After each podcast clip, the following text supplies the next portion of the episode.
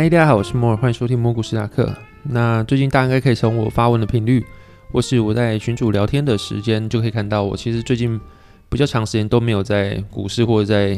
跟大家发文啊，会做一些互动。确实最近是蛮忙的，可能是进入一些行销期，然后也蛮多事情，就是蛮多专案的跑，导致说现在生活状态大概是上班，然后下班看看美股，哦，好像涨了，然后好像反弹了，然后睡觉起来之后全部都落赛。然后隔天早上上班，然后睡觉前再看看美股，好像又要涨了。睡觉之后起来又在绕塞，大概就这个样子。已经绕塞到我已经不太想去管它这件事情，那就是慢慢的谈。那过去的时候我常常的操作就是右侧交易吧，那就是慢慢的加码。那最近的时候反而是用左侧交易，就是一方面你根本不会看到它的极限之上，然后可是二来你会觉得说它这些东西的价值估值已经便宜到匪夷所思了。然后这时候。我所做的就是不断去谈嘛，可能跟其他人不一样。那左右侧大家都是有在争论，那没有什么好争论，就是你喜欢什么都可以。很多人会说下跌的时候身上有小麦，那上涨的时候才会有。但也有人是说对的时候再去捡小麦就好了。比如说右侧交易人会觉得说你应该要站在季线上，或者是站在月线上、五日线上之后你再去做操作，会是比较合理的一个选择。可是对一些价值投资者来说，他会觉得说当这个东西的价值已经够便宜了。他觉得他的风险一筹已经够高的时候，他就去做投资，那都可以。每个人都会有每个方式都会有该领域的大师啊，那他们都是赚非常多钱的，你就是选自己喜欢方式就好。那我现在确实是在摊平。那科技股最近也真的是跌的蛮惨的，惨到一个匪夷所思的地步。它现在估值应该是比疫情前还要便宜很多。那现在这个跌可能有点像是市场反身性的感觉，就是科技股它的。财报出来明明就是蛮多都还不错，然后它的亮眼的财报甚至比那些金融股要好很多，这样大家会预期说升息对金融股来说是一个大利多。很多人会觉得说金融股在升息之后放贷出去所赚的钱会更多，那这观念其实不是那么的正确。但是因为这样可能会是因为这样的预期，所以金融股确实相较于其他类股会涨很多。但当市场普遍有这样预期的时候，就算这个预期不知道是不是真的。但金融股确实会因为这样的预期比其他类股要强势。那有些人会看到，就是美国快要升息了，那大家就去买台湾的金融股。但美国升息跟台湾升息是完全两回事。美国升息不会带动台湾升息，反而会有可能是因为美国升息的关系，然后很多人去玩利差交易，反而会让资金去紧缩回去美国。那台湾短期之内你应该是不会看到升息。那从央行总裁的态度可以看到，很明显，台湾短期之内近一年之内可能也是不会升息的状态。那就算说你会觉得说升息对金融股有帮助好了，那台湾金融股要有帮助，也是要台湾金融股升息。更何况像美国金融股，他们升息的话，可能对他们的金融行业没有那么大帮助。那他们很多的业务可能是做债券的利差交易的话，那他们主要的收益来源就不会是你升息与否。但是他们相对于其他类股还是比较强势的，那反而是那些有赚钱的，啊然后或是那些成长性够高的科技股，一样是被杀烂。然后这也是我自己会去做。左侧交易的原因之一就是我真的不知道什么时候反转。那对我来说，现在价格是我可以购入的价格。那如果你要做左侧交易的话，我觉得也要去思考一件事情，就是你在买的类股是什么，然后你持仓的部位它的性质是什么。如果你是做个股的话，那你要去做左侧交易的话，我觉得还是有风险。不是说不建议，或是说不要去用，但是风险确实是会比我做指数去做左侧交易还要大。指数你可以不用去做听顺没关系，反正指数不会下市，指数还是有回来的一天。但是个股来说，你买什么个股去做摊平，那效果是不一样。像是你如果当初去买宏达电摊平，你当初去买国巨摊平，跟你后面去买台积电摊平，这意义是不一样的。那有时候你回头看，像我们先回头看宏达电啊、国巨啊，它现在的价格跟高龄差非常多。然后或是你去看台积电，它确实涨回来了。就算你过去买到六七九的好了，你光配息还有很多很多的效益加起来，其实跟现在的价格加起来说，你也不会亏太多，甚至你已经。回到你的成本之上了，但这件事情是什么？就是举到这三件类股的事情是什么？就是我们现在是用上帝视角去看的，因为已经事过境迁了。我们从未来去看过去，我们当然知道发生什么事情。那那当下你摊台积电、摊国巨、摊宏达电这三件事情来说，在每个股票上涨的时候，它都会有非常非常多的利多。大家觉得前景看好，像台积电过去六七九时候大家也觉得便宜，因为大家上看一千。那国巨呢？国巨是上看多少？反正我就是大家都不会觉得说那个价格是贵的，才会有人去买嘛。可现实就是后面的价格往往下跌的时候，谁能够后续解套，那真的是上帝视角才知道。所以说你做个股的话，其实就会有这个风险，就是它的价格可能是永远回不去的。就像过去，如果你买到千元以上的国泰的话，你到现在应该是没有办法解套，因为那时候的千元一张股票都可以买一栋房子的。那就算你说这么多年来，二十几年来，你可以透过配息，就算你已经回到你的成本，就是你已经解套好了，但现在的钱跟过去的钱一千块的价格，你差非常多了。你那笔钱在这些年来的通膨啊，还有很多像大盘的绩效之类的机会成本比较起来的话，你至今我觉得还是没有解套，还是一个非常惨的交易啊。那最近的话，就是因为最近真的是市场很难去看是不是要反转。那前几天的时候我也觉得快要反转了嘛，像是纳斯达克在前几天开盘的时候也是一度往上涨，可是涨到一个程度之后，我睡觉起来，他们又在尾盘下杀，那连续两天都是这样子。那现在真的是市场摊面，你很难去抓。什么时候反转，或是什么时候它会继续下跌，会跌多久？那这些都没有人知道。那我本身就是不去预测市场的台名，或是下跌上涨的时候，基本上我也不会去找太多的理由。那最近来说的话，我看到蛮多人的疑问，就是我自己没有在市场上去做太多的频繁交易，然后都是在忙在工作上面。那还是有看到蛮多疑问，我现在有整理出一些疑问，就是我去把我的看法去跟大家做分享。那有一个看法是说，通货膨胀什么时候会结束，或者通货膨胀会那么高，然后联准会的态度会不会真的是那么鹰派？那首先，我觉得我们应该看一下，就是通货膨胀它来自哪里。那对我来说的话，通货膨胀它可能来自两个面向，一个就是通供应链的紧张，还有另外一个就是缺工的问题。那首先就是供应链的紧张，你可能会是因为你全球的运费，像航运它价格还是居高不下，那还有塞港啊，还有路上找不到陆运司机等等的问题。问题都会导致你的运费高昂，然后就会转嫁到消费者的手上的产品身上。那这些东西就是一个通货膨胀来源。那第二个就是缺工的问题嘛，就是很多很多的明明就是职缺开出来，但是你找不到人。然后市场当然就是把你的工作职缺的价格在做提升。那目前市场上所得到的状况，就是真的是你在劳动力市场来说的话，就是供不应求。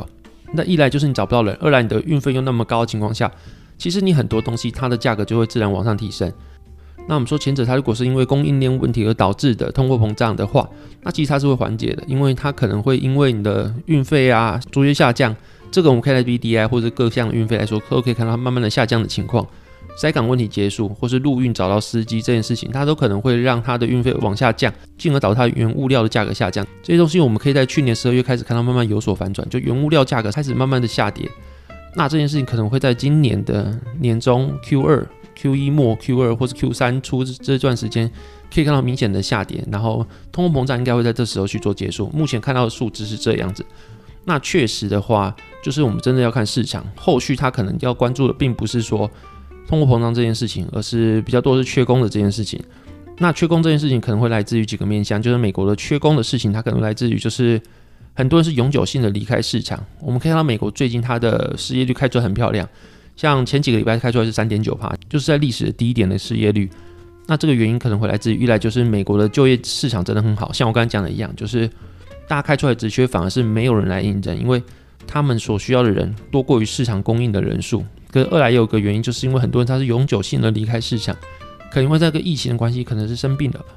可能是股票发财了，那也有可能是他可能六十一岁、六十二岁，然后遇到了疫情之后，他干脆退休。再也不要回来这个市场了。然后还有很多人可能是因为现在美国很流行的罢工问题，那可能罢工问题来了之后，大家暂时不想找工作。那劳动力市场它统计的失业率是四周之内有在找工作的人的话，那这些人暂时不找的工作，他们也会被移除在这个计算里面。那如果这些四处的罢工的人潮慢慢的出现的话，那可能会导致下一波的讨论议题就可能是美国的罢工潮，而不是通货膨胀。我自己看到的数字应该是说，通货膨胀可能会在今年中缓缓解。那现在看起来，就算是你看到 CPI 很高好了，通货膨胀数字高好了，那可能都是暂时性的落后指标。那未来我们可以看到，等到可能是一月、二月、三月的 CPI 出来之后，如果大幅度的通货膨胀缓解的话，那目前的卖压来说有可能会消失，就是现在的股票市场可能会不会那么的疲软。然后这是不知道。或者说它可能明天、下个礼拜、一年后才会反弹，这大家都不知道。但是目前，如果你环绕在通货膨胀去解释股票的话，如果这些事情成真的话，那可能通货膨胀这件事情是很快又被消除。那你对股票也可以有所乐观的看待，因为股票确实是很多企业它是真的很赚钱，那它的盈利能力是确实能够击败升息与通膨的，然后成长性很好。那的时候它如果被错杀的话，你确实可以去买入。那最近大家会说，目前美国的经济不好，那就是因为钱太多，所以导致他们被迫升息。我觉得这件事情你可以用其他解读去看。然后首先有一件事情可以知道，就是债务它并不是不好。如果它的债务是能够创造出更多的经济价值的话，那这个债务就是好了。一个国家它的举债多少，并不是判断它经济好不好的依据。就像过去希腊危机或是意大利的债务危机的时候，他们的举债可能都没有来自于日本高。那他们的债务可能跟其他国家比起来，也不是一个非常严重的债务危机，但他们主要问题是来自于他们国家财政还有经济的状况。那这些问题还蛮多的。可是你看美国，它现在你要说因为市场的钱太多导致美国经济大嘛，然后它就必须被迫升息。可事实上，在我的观点看起来，就是现在很多国家都在升息，升息它有两个原因可能会导致它升息，一来就是它可能被通货膨胀逼得它不可能不升息，像是很多中南美洲的国家，像是秘鲁啊、墨西哥、乌拉圭等等。可是有些国家，它可能是因为经济条件够好，所以它有本钱去做升息。我认为美国、英国就算是这个行列之类。所以说你要说升息，它就是因为它被迫，是因为通货膨胀关系嘛？其实我觉得不见得。我们可以看到，就是二零二零年之后，大家是一起衰退的，整个全球市场是一起衰退的。但是你可以看到，二零二二年之后，很多国家它的状况是不一样的，像是欧洲、日本，他们还是持续量化宽松。那像是美国，它已经开始升息了。那我们不管刚刚讲的其他乌拉圭啊那些国家，那些国家它的升息，但他们升息方式是跟美国不一样，所以我们可以看到各个国家他们在二零二二年之后，他们的起点是不一样，他们的本钱是不一样，他们的做法是不一样的，所以可以导致很多很多国家货币会在像是欧洲跟日本会继续发货币，美国把货币收回来的话，就会导致美国的货币相对于这两个国家来说是更值钱、是更升值的等等，所以二零二二年会是很多很多国家的分歧点，很多国家会继续走强。其他国家走弱等等，他们会从不一样道路去往前进，不会像二零二零年一样，大家是一起衰退的。所以说，我会觉得啦，就是美国并没有经济不好这件事情，美国就是因为经济够好，它所以它才会升息。那它就是失业率低，所以它根本不会有人家讲停滞性通膨的问题。停滞性通膨定义就是通货膨胀跟它的失业率是一起往上升，但是美国的失业率现在是在历史低点，它反而是缺工找不到工人的情况下。去讲停滞性通膨应该是个假议题。那如果你要讲停滞性通膨的话，你可能会在其他的南方国家或是一些升息非常严重，但是还是抑制不了通膨那些国家来说啊，你要去看停滞性通膨，可能是比较有可能去发生的事情。那美国现在是看不出来了。那市场话题大概是聊到这边。那最近台湾好像就是看到 Omicron 开始爆发，那 Omicron 爆发好像又有另外一个亚种出现。刚看到新闻，但我也不太确定那个亚种是什么，就是。很多病毒还在持续的变化。那台湾这次欧盟可能看起来的话是有点难去防御住，那可能会防住，可能防不住，不知道。但就是疫苗第三剂能够打就去打。那欧盟可能现在看起来有个蛮可怕的症状是脑雾，就是 brain fog，好像就是会让人家有点像老人痴呆、阿兹海默症一样，就是你会失忆、记忆力不集中，然后去忘掉某些记忆之外，你的上班啊、生活行为也会受很严重的影响。那这个症状是蛮常出现在 Omicron 这个病状里面，但其实。不走 Omicron 这个病毒，就是你之前的 Delta 或是其他的 COVID-19，它其实都会有这个症状，但是其他的致死率比较高，那或者它有很严重、很严重的表征上面的症状，所以就导致大家可能会去忽略脑雾这件事情。但是 Omicron 它可能是轻症的比例比较高，那重症比例比较低的情况下，那大家会把很大的一部分的 focus 放在就是脑雾这件事情。那这个事情可能是永久性的后遗症，对脑部的创伤，那它真的是会影响你的后半生的。生活机能或是你的生活品质，所以不要看 Omicron 轻症率可能比较高，所以就去轻忽这个病毒，就觉得得了不会怎样，能够不得还是最好。那如果真的得的话，那你有打疫苗的话，也会让它轻症比率很高。那如果你完全不打，或是你完全不戴口罩、拍拍照的话，那得到这个病毒的几率可能就会确实会比较高。那大家为了自己，为了周遭的人，还是建议去打。那大概这样子，那这期节目大概这边就这样，拜拜。